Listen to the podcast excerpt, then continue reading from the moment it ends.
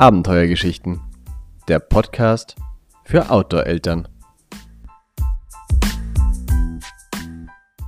Hallo und herzlich willkommen zu Abenteuergeschichten, dem Podcast für Outdoor-Eltern. Heute geht es ums Familientrekking, Weitwandern mit Kindern und dafür habe ich Heike zu Gast. Auf Heike bin ich über einen Buchtrailer gestoßen, in dem es hieß, sie sei den Weitwanderweg E5 von Oberstdorf nach Meran gegangen. Zwischen diesen beiden Städten liegen die Alpen. Und die sind ganz schön hoch und breit für fünf Kinder zwischen 1 und 17 Jahren damals, Oma, Opa sowie Heike und Thomas. Wow, dachte ich mir. Einfach nur beeindruckend. Mein Interesse war sofort entfacht und habe sie kurzerhand angeschrieben, ob sie mit mir eine Podcast-Sendung aufnehmen möchte und ihre Erfahrungswerte berichten. Und umso mehr freut es mich, dass sie heute hier ist und herzlich willkommen, liebe Heike. Ich freue mich auf eine super spannende Sendung mit dir. Ja, hallo, herzlich willkommen auch von meiner Seite. Danke für die Einladung, Christina. Heike, du bist 45 Jahre alt und Mutter von fünf Kindern. Mittlerweile sind die sieben irgendwo zwischen sieben und 21 Jahren alt. Und du arbeitest wie ich auch als Historikerin und freie Autorin. Ja, du warst schon ganz schön fleißig. Wie viele Bücher hast du geschrieben mittlerweile? Oh, das ist aber eine schwere Frage. Ich weiß nicht genau. Ich würde mal schätzen, so um die 20 zu ganz verschiedenen Themen. Wie du schon richtig gesagt hast, also angefangen habe ich das eben nach dem Prinzip, ich schreibe immer über das, wozu ich gern mal selber ein Buch gelesen hätte, ähm, was es dann aber vielleicht nicht auf dem Markt gab. Und bei dem Wanderführer da über, den, äh, über die Alpen und auf dem E5, da war das exakt so. Ne? Es gibt tausend Wanderführer über den E5, aber die kannst du mit Kindern gleich alle mal vergessen. Also mehr Details zu deinen Büchern, das möchte ich kurz anmerken, äh, findet ihr auf der Homepage von Heike, nämlich auf heike-wolter.de. In den Beschreibungen ist die Homepage natürlich auch verlinkt. Heute bleiben wir aber beim Thema Weitwandern. Du hast es eh schon wunderschön angesprochen. Wie hat sich denn äh, die Leidenschaft zum Weitwandern so entwickelt bei dir? Mm, also ich würde sagen, dass ich ein absolut klassischer Fall zum Thema Wandern bin. Also meine Eltern, äh, meine Großeltern auch, waren und teilweise eben sind noch begeisterte Wanderer und die haben mich halt in meiner Kindheit auch gefühlt auf jedem Berg geschleppt. Ich komme aus der ehemaligen DDR, da konnte man ja nicht so weit weg, also die Alpen waren außer Reichweite, Hochgebirgserfahrung hatte ich eigentlich praktisch gar keine. Einmal hohe Tatra, bevor die Wende war, aber ansonsten ging es so eher in den Mittelgebirgen durch die Gegend. Und äh, das können sich wahrscheinlich die meisten von euch vorstellen. Also Wandern als Kind, da hast du mal Touren, die findest du cool, äh, Klettern in der sächsischen Schweiz oder so, ne? aber auch vieles, wo du denkst, oh Gott, müssen sie mich schon wieder losschleppen. Und an mir kann man aber perfekt sehen, dass das gar kein Grund dafür sein muss, dass man als Erwachsene nicht zum totalen Wanderfreak wird. So würde ich mich bezeichnen. Jetzt habe ich selber fünf Kinder, von denen ich merke, die finden manche Touren cool und viele aber auch, oh, können wir nicht einfach irgendwie gemütlich machen. Das ist vielleicht so eine, ich sag mal, typische Wanderkarriere. Und mit dem Weitwandern, das hat sich eigentlich so schrittweise entwickelt. Also ich glaube, am Anfang macht man sicher auch, wenn die Kinder klein sind, machst du kleine Touren, äh, mal einen halben Tag, einen Tag, vielleicht auch mal ein Wochenende irgendwie mit einer tollen Übernachtung in einer Hütte oder so. Und ähm, dann haben wir aber immer mehr gemerkt, man braucht auch so eine Zeit, um in dieses Wandern zu kommen und um auch diese Stimmung zu entwickeln, die so, ich sag mal, zweckbefreit ist. Nicht sinnbefreit, aber zweckbefreit ist. Ne? Äh, du machst ja da Strecken, also nehmen wir mal den E5, ne? als dann, ähm, den habe ich mittlerweile schon mehrmals gemacht, äh, als ich da einmal direkt zurückgefahren bin. Du, da war ich in zweieinhalb Stunden wieder am Ausgangspunkt. Und davor bist praktisch eine Woche oder zwei unterwegs. Und dann musst du schon bewusst sein, du machst es nicht, weil du jetzt schnell irgendwo hin willst oder frag mich nicht, irgendein bestimmtes Ziel hast, sondern es geht um die Sache an sich, um das Wandern. Und was ich also 2017, als wir diese E5-Tour gemacht haben, noch ganz locker als Weitwanderung bezeichnet habe, das würde heute übrigens vielleicht gar nicht mehr unbedingt als solche gelten, wenn du mal so guckst, wer jetzt so alles wandert. Es ist ja total im Trend. Da Weitwandern fängt da so bei 500 Kilometer plus an. Ja, also von dieser Idee musst du dich frei machen. Mit Kindern bedeutet Weitwandern eben auch einfach mal eine Strecke, die total ungewöhnlich ist und wegen der muss man sich nicht irgendwie weniger fühlen als die, die da hardcore 1000 Kilometer und mehr zurücklegen, sondern das ist einfach Weitwandern in Familie und hat einen besonderen Charakter und einen super schönen Charakter. Das hast du wundervoll beschrieben und ja, ich glaube, das beschreibt auch so ein bisschen das Gefühl, wenn man sich darauf einlässt, ja, und wenn man sich eben frei macht von diesen Erwartungen. Was war denn dein schönster Wandermoment, den du mit uns teilen möchtest? Das finde ich eine super schwere Frage, weil es auf tatsächlich jeder Wanderung gibt so einen Moment, von dem man vielleicht manchmal sofort, aber häufiger auch im Nachhinein erst so denkt, es war ein totales Highlight. Also bei diesem E5-Weg würde ich sagen, waren das so Momente, an denen wir Grenzen überwunden haben, also entweder geografische, das ist schon ziemlich lustig, wenn du dann mit einem Bein stehst du in Deutschland und mit dem anderen in Österreich oder so, ne? Und du siehst ja, dass es links wie rechts genauso ausschaut, ne? Also es ist bloß eine Wegmarke, die dir irgendwie anzeigt, ah, okay, hier komme ich in ein neues Land. Aber bestimmt geht es auch um persönliche Grenzen. Das sind auch Momente, die oft ähm, Highlights sind, wenn man dann irgendwie auch nochmal nachdenkt im Nachhinein, ja, das habe ich geschafft, das habe ich gemeistert und ich habe es gar nicht gedacht. Also ihr werdet es nicht glauben, aber ich bin zum Beispiel jemand, der Höhenangst hat. Ja, also jedes Mal, wenn es super steil wird, dann denke ich für mich persönlich so, boah, das hast du jetzt geschafft und du hast dich überwunden. Ja, da helfen natürlich übrigens auch die Kinder, weil wenn du Leute mit hast, die keine Höhenangst haben und die springen da einfach hoch, ist dir klar, das ist eine persönliche Überwindung, aber nichts, was jetzt mega gefährlich ist. Ähm, dann, was natürlich auch immer Highlights sind, sind, wenn du auf Leute triffst auf den Wanderwegen, die irgendwie total spannend sind. Also zum Beispiel haben wir auf dem E5 einen äh, Schäfer äh, getroffen. Da waren wir am Ende eines wirklich langen, anstrengenden Aufstiegs in glühender Hitze. Und dieser Schäfer, mit dem haben wir dann ein bisschen erzählt und hat den Kindern die Schafe gezeigt und so weiter. Und am Ende von dem Gespräch sagte er zu uns, ja, er macht das zweimal die Woche. Da geht er rauf und nachmittags wieder runter. Und den Kindern blieb so richtig der Mund offen stehen, ähm, weil man das natürlich gar nicht denkt, dass das jemand ständig macht, so als Alltagsbeschäftigung. Ähm, oder ich habe mal eine Frau beim Alleinewandern getroffen, die ging barfuß äh, im Gebirge rum, weil sie gesagt hat, sie möchte die Erde auch wirklich spüren. Also das fand ich einfach so, so berührend. Die war uralt und, äh, und so bewegte sie sich vor, durch die Welt und hatte so einen ganz anderen Zugang nochmal zum Wandern. Also so gibt es ungeheuer viele Momente, die Highlights sind im positiven Sinne und manchmal auch im ganz aufregenden Sinne. Also ich war zum Beispiel vorletztes Jahr in Corona, wo man ja nicht weiter weit konnte, da war ich alleine ähm, im Salzburger Land auf dem Salzburger Almenweg. Und dort war ich auf der Gamskarkogelhütte und das ist eine winzig kleine Hütte, äh, habe ich dort übernachtet. Und ich war glaube, der, wenn ich mich recht erinnere, sogar der einzige Gast und hat es mörderisch gewittert. Und es war wirklich so, dass ich dachte, Gott sei Dank hast du vier Wände um dich. Und in der Situation weiß ich noch, habe ich mich nicht so wahnsinnig wohl gefühlt, ähm, aber im Nachhinein sage ich, das muss man mal erlebt haben, ja, so was es auch bedeutet, diesen Elementen so ausgesetzt zu sein irgendwie. Ja, das macht es schon sehr, sehr spannend, gell, wenn man dann auch eben auf den Bergen übernachten kann. Und ich finde, das ist ja auch für Kinder immer was ganz, ganz Spannendes und Interessantes, dass die außerhalb der gewohnten vier Wände in einem ähm, sehr rudimentär eingerichteten Haus schlafen, wo es vielleicht nur kaltes Wasser gibt und so weiter. Also das sind schon Erlebnisse, die prägen und die auch die Vorstellungskraft der Kinder sehr erweitern. Ja, auch im, im Hinblick auf, dass das eben in vielen Teilen der Erde ganz normal ist. Ja, dass nicht äh, dieser Luxus, in dem wir wohnen, der Standard für alle Menschen ist. Also das, da sind viele spannende Dinge, die da mit reinspielen irgendwie. Gell? Mhm.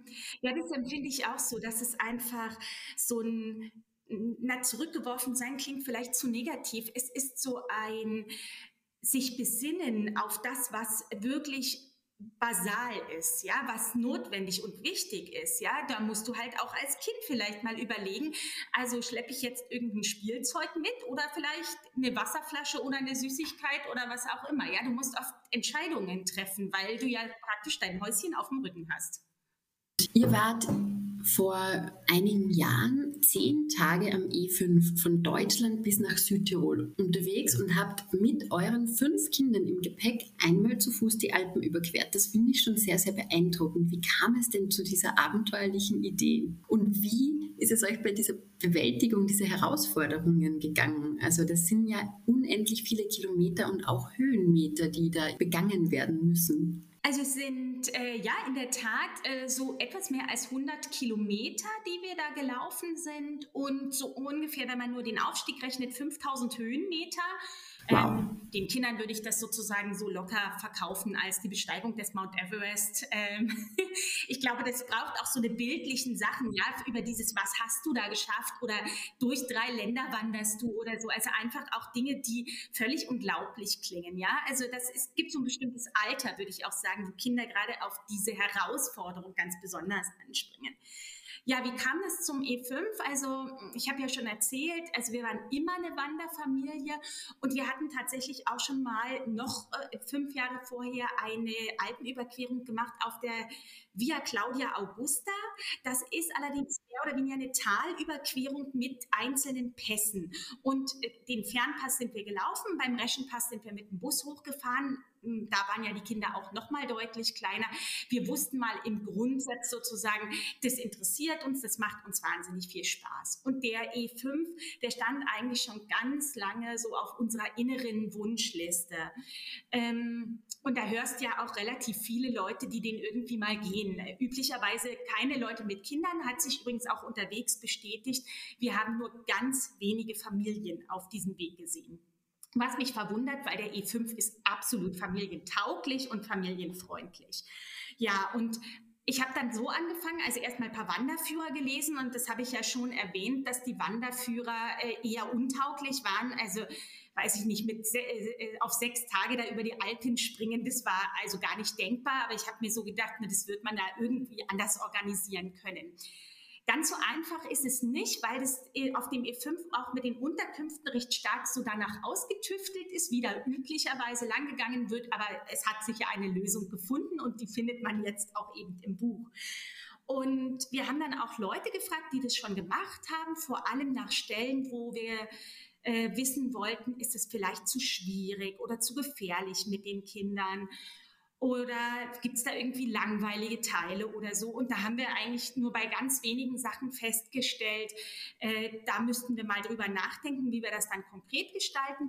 Und bei einem Stückchen, da haben wir gesagt, okay, von allem, was wir gehört haben, da suchen wir eine Umgehung. Das machen wir auf gar keinen Fall. Das wäre so ein Abstieg über so ein Geröllfeld gewesen. Da haben wir gesagt, das ist uns zu gefährlich. Also für mich wäre da e-, eben auch nochmal wichtig die Information, dass man mit Kindern einfach ganz flexibel auch denken muss. Ja, der E5 ist nicht weniger wert, wenn du mal zehn Kilometer Bus fährst oder wenn du sagst, diesen Abhang steige ich jetzt nicht runter oder so ist es uns passiert, Wetter wird zu schlecht, irgendwie rutschig und Schnee, jetzt lasse ich es halt bleiben. Also da tut man sich selber einfach auch einen Gefallen, wenn man selber für sich sagt, ich finde trotzdem, wir haben eine Alpenüberquerung gemacht. Ja, kein Mensch fragt am Ende mehr danach, ob wir dann irgendwie was umgestellt haben. Das, das ist wichtig, glaube ich, mit Kindern.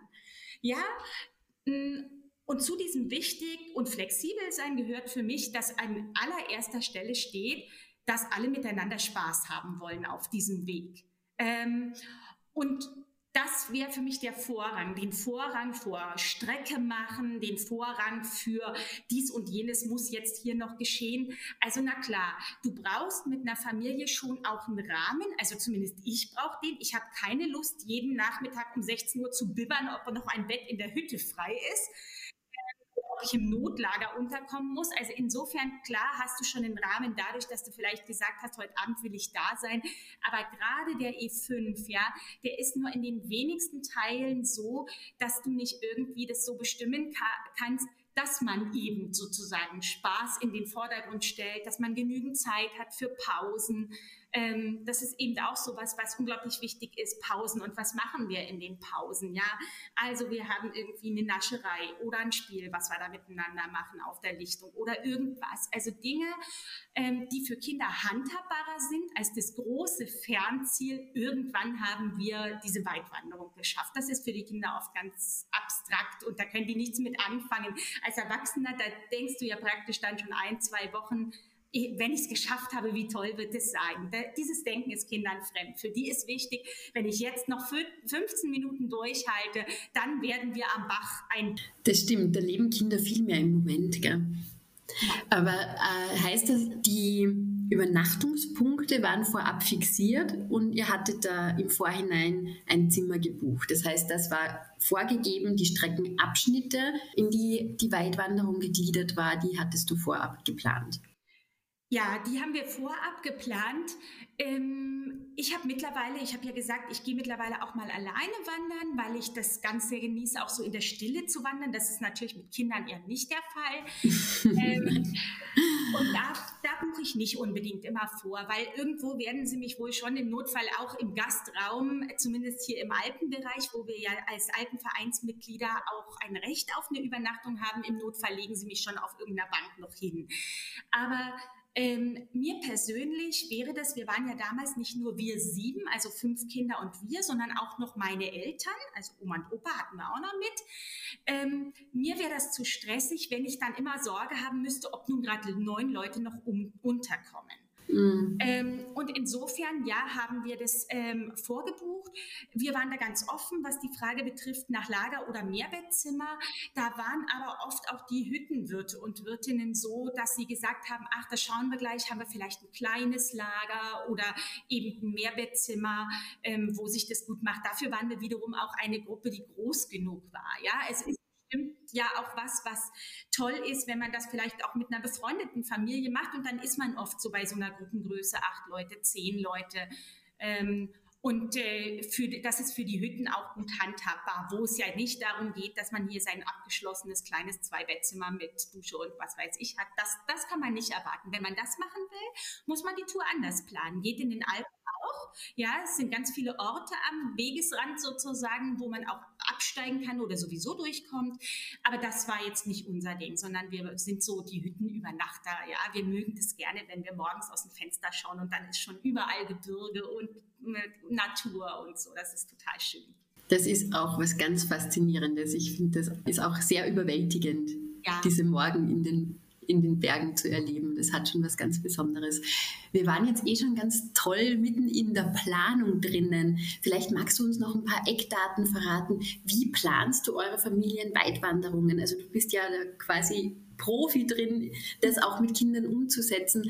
Ich habe so weite Wanderungen mit meinen Kindern noch nicht gemacht, aber wenn ich das jetzt so überlege, das fände ich schon sehr, sehr reizvoll. Kannst du mir da Tipps zur Umsetzung geben? Wie sieht die ideale Vorbereitung für mich aus? Genau, also damit sagst du übrigens schon das Allerwichtigste. Wie sieht die ideale Vorbereitung für dich aus? Ne? Die ideale Vorbereitung ist wahrscheinlich für jeden ein bisschen anders. Ja, manche Leute sind sicherheitsbedürftig. Die einen brauchen dies, die anderen brauchen jenes. Ne? Also das ist immer individuell, aber es gibt natürlich, würde ich sagen, so ein paar Eckpunkte, worüber man sich mal Gedanken machen könnte. Bei uns steht am Anfang zuallererst ein Ziel. Also meistens haben wir so eine ewig lange Longlist, Dinge, die wir schon ewig mal machen wollten, Ideen.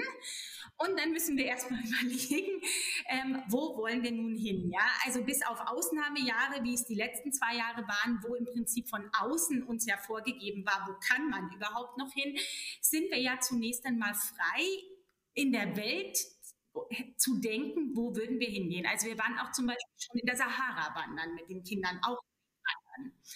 Ähm, so, und wenn wir dann irgendwie ein Ziel haben, äh, das ist übrigens durch meinen Mann und mich bestimmt, weil die Kinder haben auf, auf Zielbestimmung zum Wandern üblicherweise gar keinen Bock.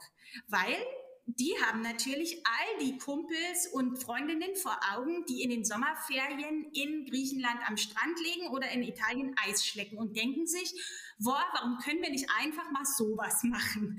Deswegen beteiligen wir sie da eher nicht, will ich ganz ehrlich sein, sondern vertrauen darauf, das, und das kann ich wirklich jedem versichern, ähm, du gehst los und den ersten Kilometer speckern sie dann noch. Also speckern ist so ein Wort, das äh, so meckern, ja, meckern oder nörgeln.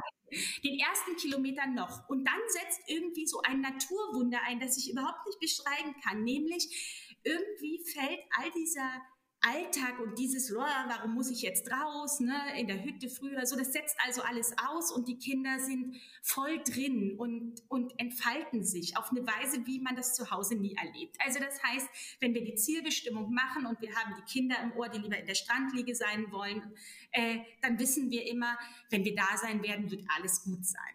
Ja, ähm, wir haben also ein Ziel. Dann äh, schauen wir, gibt es dieses oder ist dieses Ziel, also das Ziel ist ja praktisch ein Weg, ist dieser Weg schon so, dass man sagt, oh, ist ja top, alles familiengerecht, da brauchen wir bloß noch losgehen, ja? Äh, oder müssen wir da Planung betreiben, um ihn für uns anzupassen? Also beim E5 brauchten wir eine eigene Planung. Das heißt, erstens, wir mussten die Etappen neu planen. Wie weit können wir kommen mit den Kindern pro Tag? Und eben hatte ich schon auch gesagt, Umgehung mussten wir an einer Stelle auch planen. Und es war auch eine Umgehung, die jetzt hier nämlich nicht mal nur ein Kilometer war, sondern es war eine ganz andere Streckenführung. Das machen wir dann alles, gucken uns dabei an, wie ist die Strecke beschaffen, wie viele Höhenmeter müssen wir überwinden, äh, was kann man vielleicht auch mal drumherum machen. Also das ist schon auch schön, wir müssen es nicht jeden Tag haben, aber vielleicht, wenn man weiß, ähm, da kann ich irgendwie noch mal so ein, so ein Highlight setzen. Also ich sag mal ein Beispiel vom E5. Ähm, da gibt's ganz am Ende in Südtirol im Schnalstal den Ötzi-Park. Äh, wo, wo man so ein steinzeitliches Dorf besuchen kann. Also und das wussten die Kinder. Wir kommen am Ende in dieses Ötzi-Dorf und da werden wir so einen ganzen Tag, können wir mal kochen, wie man das früher gemacht hat und Feuer machen und was weiß ich nicht alles aber zum Beispiel auch in der Mitte dieser E5-Wanderung der Venet, ja, ist der Hausberg von Landeck-Zahms.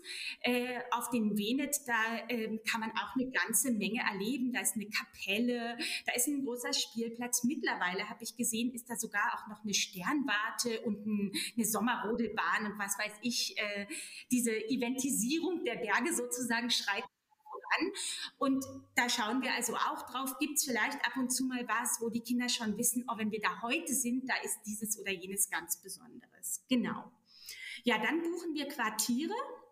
Ähm, weiß ich noch gut, beim E5 waren wir viel zu früh dran. Da haben wir nämlich irgendwie im November des Vorjahres wild versucht, damit wir ja überall unterkommen, was zu buchen und alle Wirte haben abgewunken und gesagt, also bitteschön Leute, wartet mal bis nach dem Neujahrstag.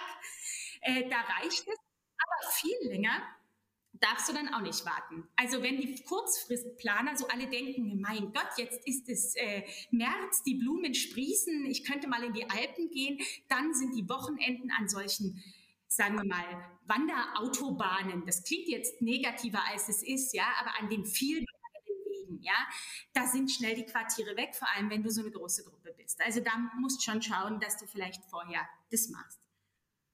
Ja, wenn wir dann sozusagen dieses ganze Streckenthema abgehakt haben, dann geht es an die Ausrüstung.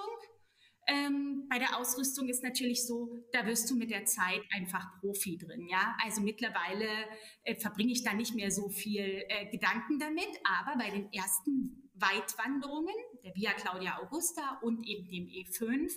Da habe ich sehr viel Zeit verbracht, auch zu recherchieren im Internet, was nehmen wir mit, was ist wichtig, wie vorsichtig muss man sein in Sachen Wetterumschwung, ja, musst du also auch nochmal irgendwie Handschuhe mit haben im Mitte August oder so.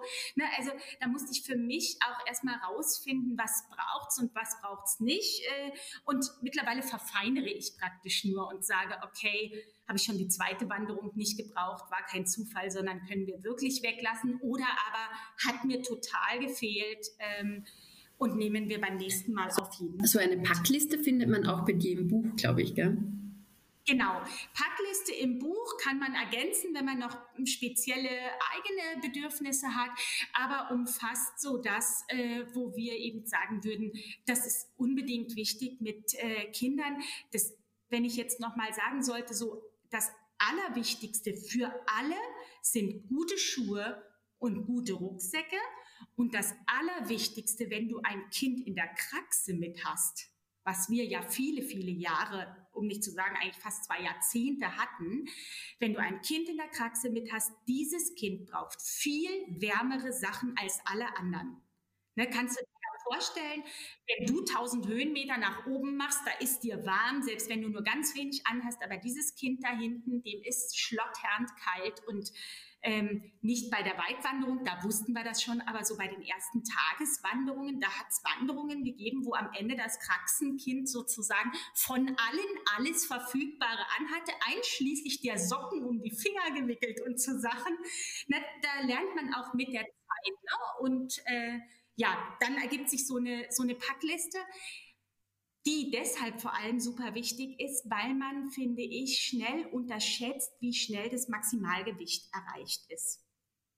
Also du kannst ja nicht viel mitnehmen, ne? Und die Kinder schon gar nicht. Also diese Empfehlung, die man sonst immer so beim Schuleintritt kriegt, ne? Das Kind soll nicht mehr als 10 Prozent seines Körpergewichts tragen.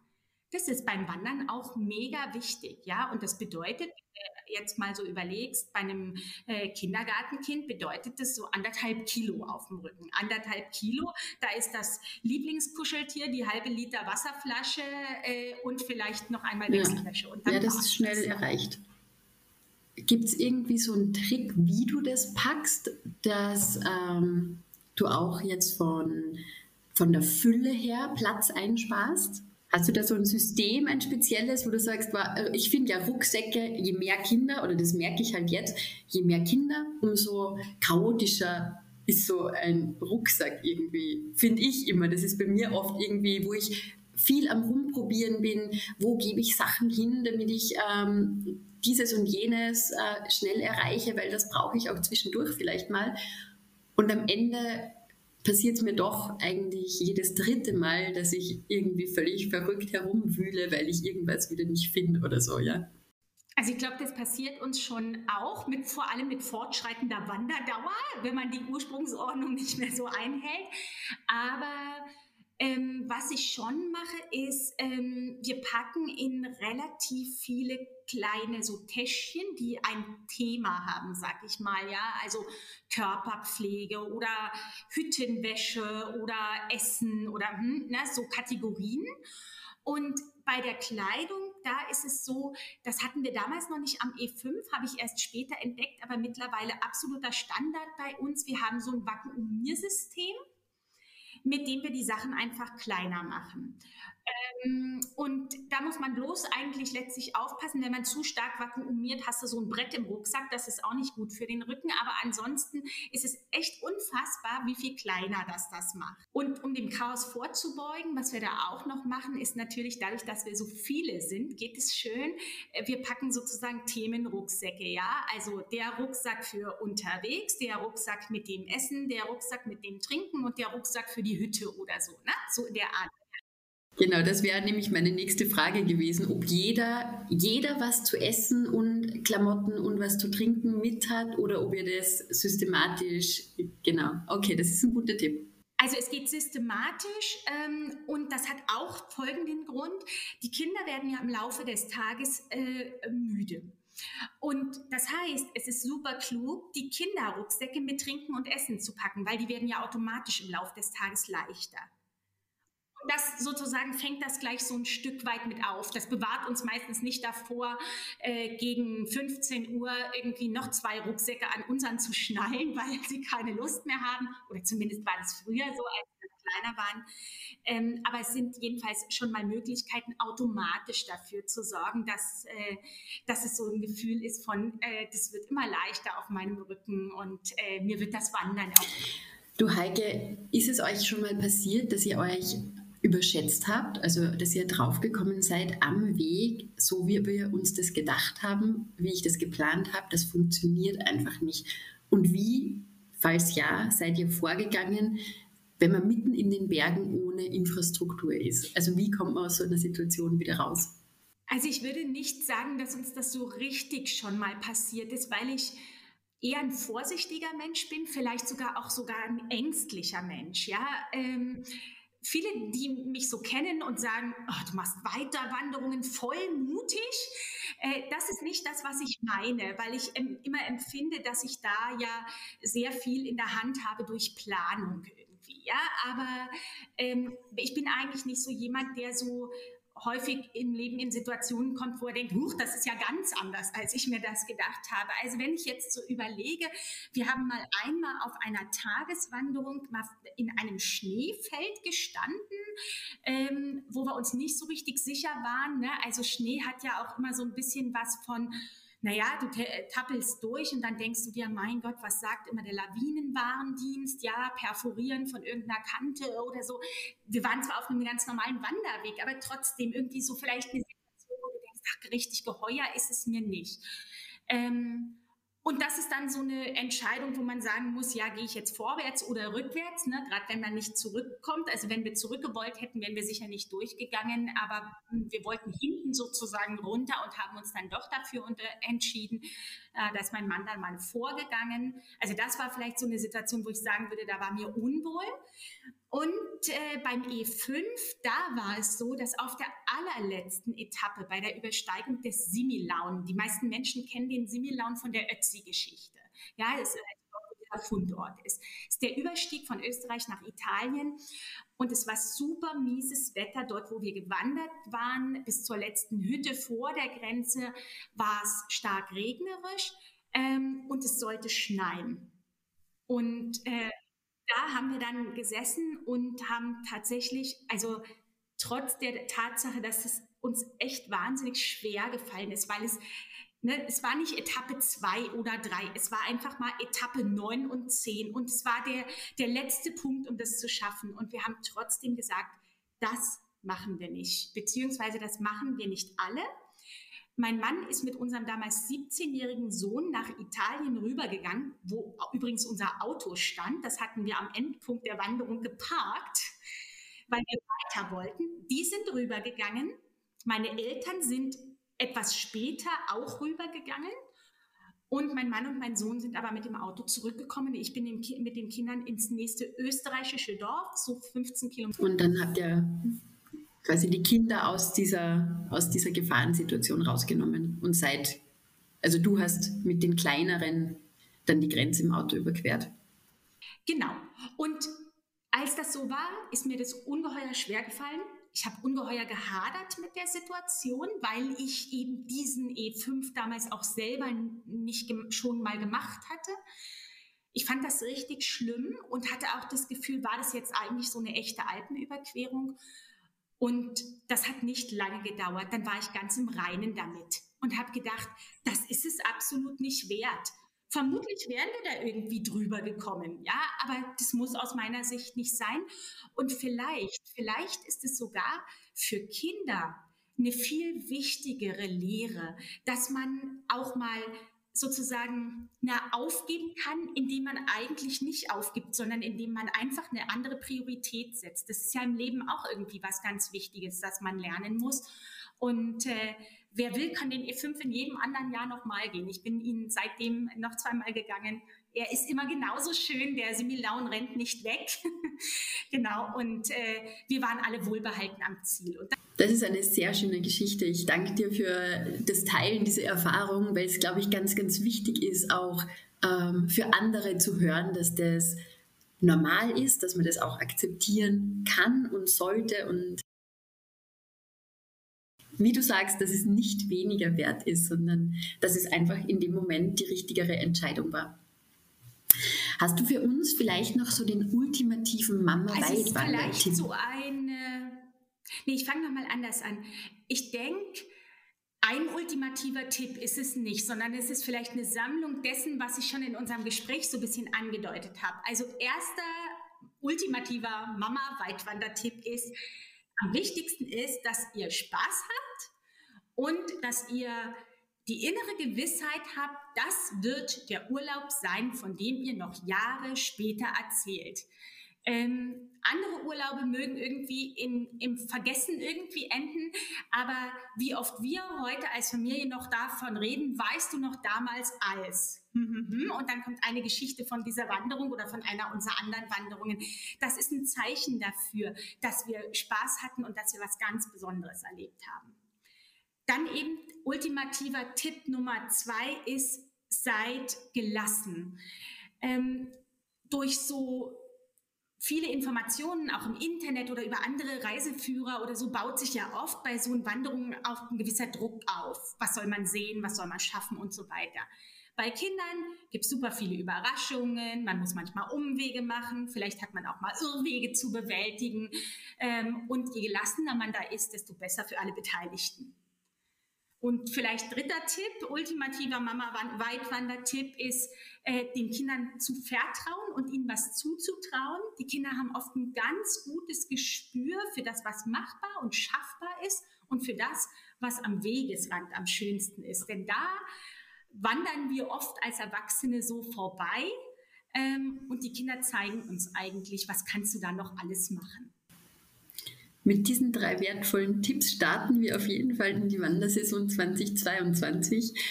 Für dich hast du ein großes Weitwanderprojekt im Kopf, von dem du noch träumst, wo du sagst, irgendwann erfülle ich mir das? Irgend so ein, ein Weg, der noch so ein hehres Ziel ist, der sich noch nicht ausgegangen ist bisher? So in, in mir musst du dir jetzt vorstellen, äh, rattert so eine ganze Liste runter und ich denke mir, jetzt erzählen. Also ich sag, fang mal an, weil du gesagt hast, der Start in unsere Wandersaison 2022 mit dem, was wir für 2022 vorhaben. Also ich habe eine große Alleinwanderung vor und wir haben eine ähm, Familienwanderung vor.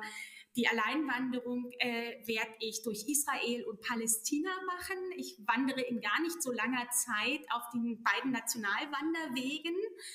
Ähm, für mich allein.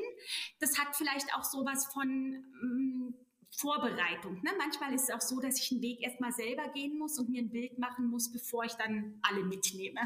Vielleicht kann das also einer werden. Und äh, der Wanderweg, Wanderweg, den wir gemeinsam machen, äh, ist wieder einer in Marokko, ist eine andere, andere Wanderung, als wir schon gemacht haben, in Südmarokko. Das haben wir auch schon gebucht. Also das sind so die Wanderideen für ähm, 2022. Und so auf längere Sicht mit den Kindern wollen wir mal den Peak of the Balkans gehen. Das ist ein noch recht unbekannter Wanderweg zwischen Albanien, Kosovo und Montenegro. Da momentan noch ein bisschen, dass eine Vorbestellung von Quartieren nicht möglich ist.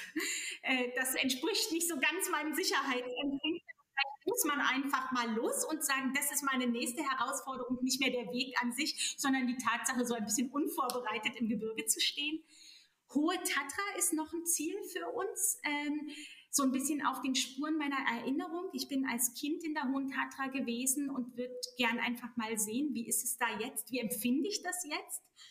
Äh, und äh, dann waren mein Mann und ich auf unserer Hochzeitsreise äh, in Nordschottland eine Woche wandern und haben uns immer gesagt, das wollen wir den Kindern mal zeigen. Vielleicht machen wir es zu unserer Silberhochzeit, ist nicht mehr so lange hin könnten wir ja ins Auge fassen. Also es gibt noch viele Traumwege und ich empfinde das auch immer so, dass äh, je mehr du die wanderst und äh, je unterschiedlichere Wege du kennst, desto mehr hast du Lust, noch wieder andere zu machen. Also es ist eher so was, was sich ausweitet, als was, wo du sagst, Mensch, jetzt habe ich schon so viel gemacht und da ist jetzt nicht mehr so viel. Absolut. Das ist wie bei allen Dingen, wo man dann einfach ja so ein bisschen ein Febel entwickelt, oder? Und äh, auch eine kleine Sucht vielleicht, äh, die man dann jedes Jahr mit neuen Projekten füllen muss. Heike, ich danke dir ganz, ganz herzlich für dieses super spannende Gespräch. Auch dafür, dass du so viele Details und Erfahrungen mit uns geteilt hast. Ich fand es total schön, dir zuzuhören und habe mir ganz, ganz viel daraus mitnehmen können. Möchtest du noch ein paar abschließende Worte sagen? Ja, ich möchte mich bei dir bedanken für die super nette Einladung. Äh, es ist schön, mit jemandem anders dieses Feuer fürs Wandern und fürs Draußensein äh, zu teilen. Ähm, du teilst es wiederum äh, mit der Welt, mit all den Familien, die sagen, vielleicht habe ich mich bisher noch nicht getraut, aber jetzt habe ich zwei äh, Frauen gehört, die sagen, Wandern mit Kindern, das geht doch super ähm, und dann mache ich mich vielleicht auch mal auf den Weg. Und das wäre doch einfach das Schönste, ähm, wenn man so für sich feststellt, ja, okay, es kann vielleicht der E5 sein, aber es kann vielleicht auch eben eine Tages- oder eine Wochenendtour sein, aber ich gehe einfach mal los, denn dieses Losgehen ist das, worauf es ankommt. Das ist auf jeden Fall das Ziel, das wir vor Augen haben und auch, warum wir diese, ich nenne es jetzt mal Öffentlichkeitsarbeit vielleicht überhaupt leisten, ja, irgendwo der Welt mitzuteilen, sich zu trauen, den Kindern was zuzutrauen und auch sich selber und der eigenen Familiendynamik äh, zu vertrauen, dass es funktioniert.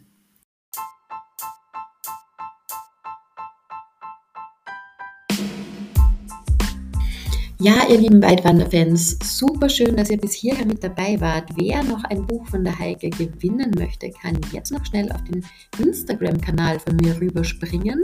Da verlosen wir nämlich zwei Stück von Heikes Büchern.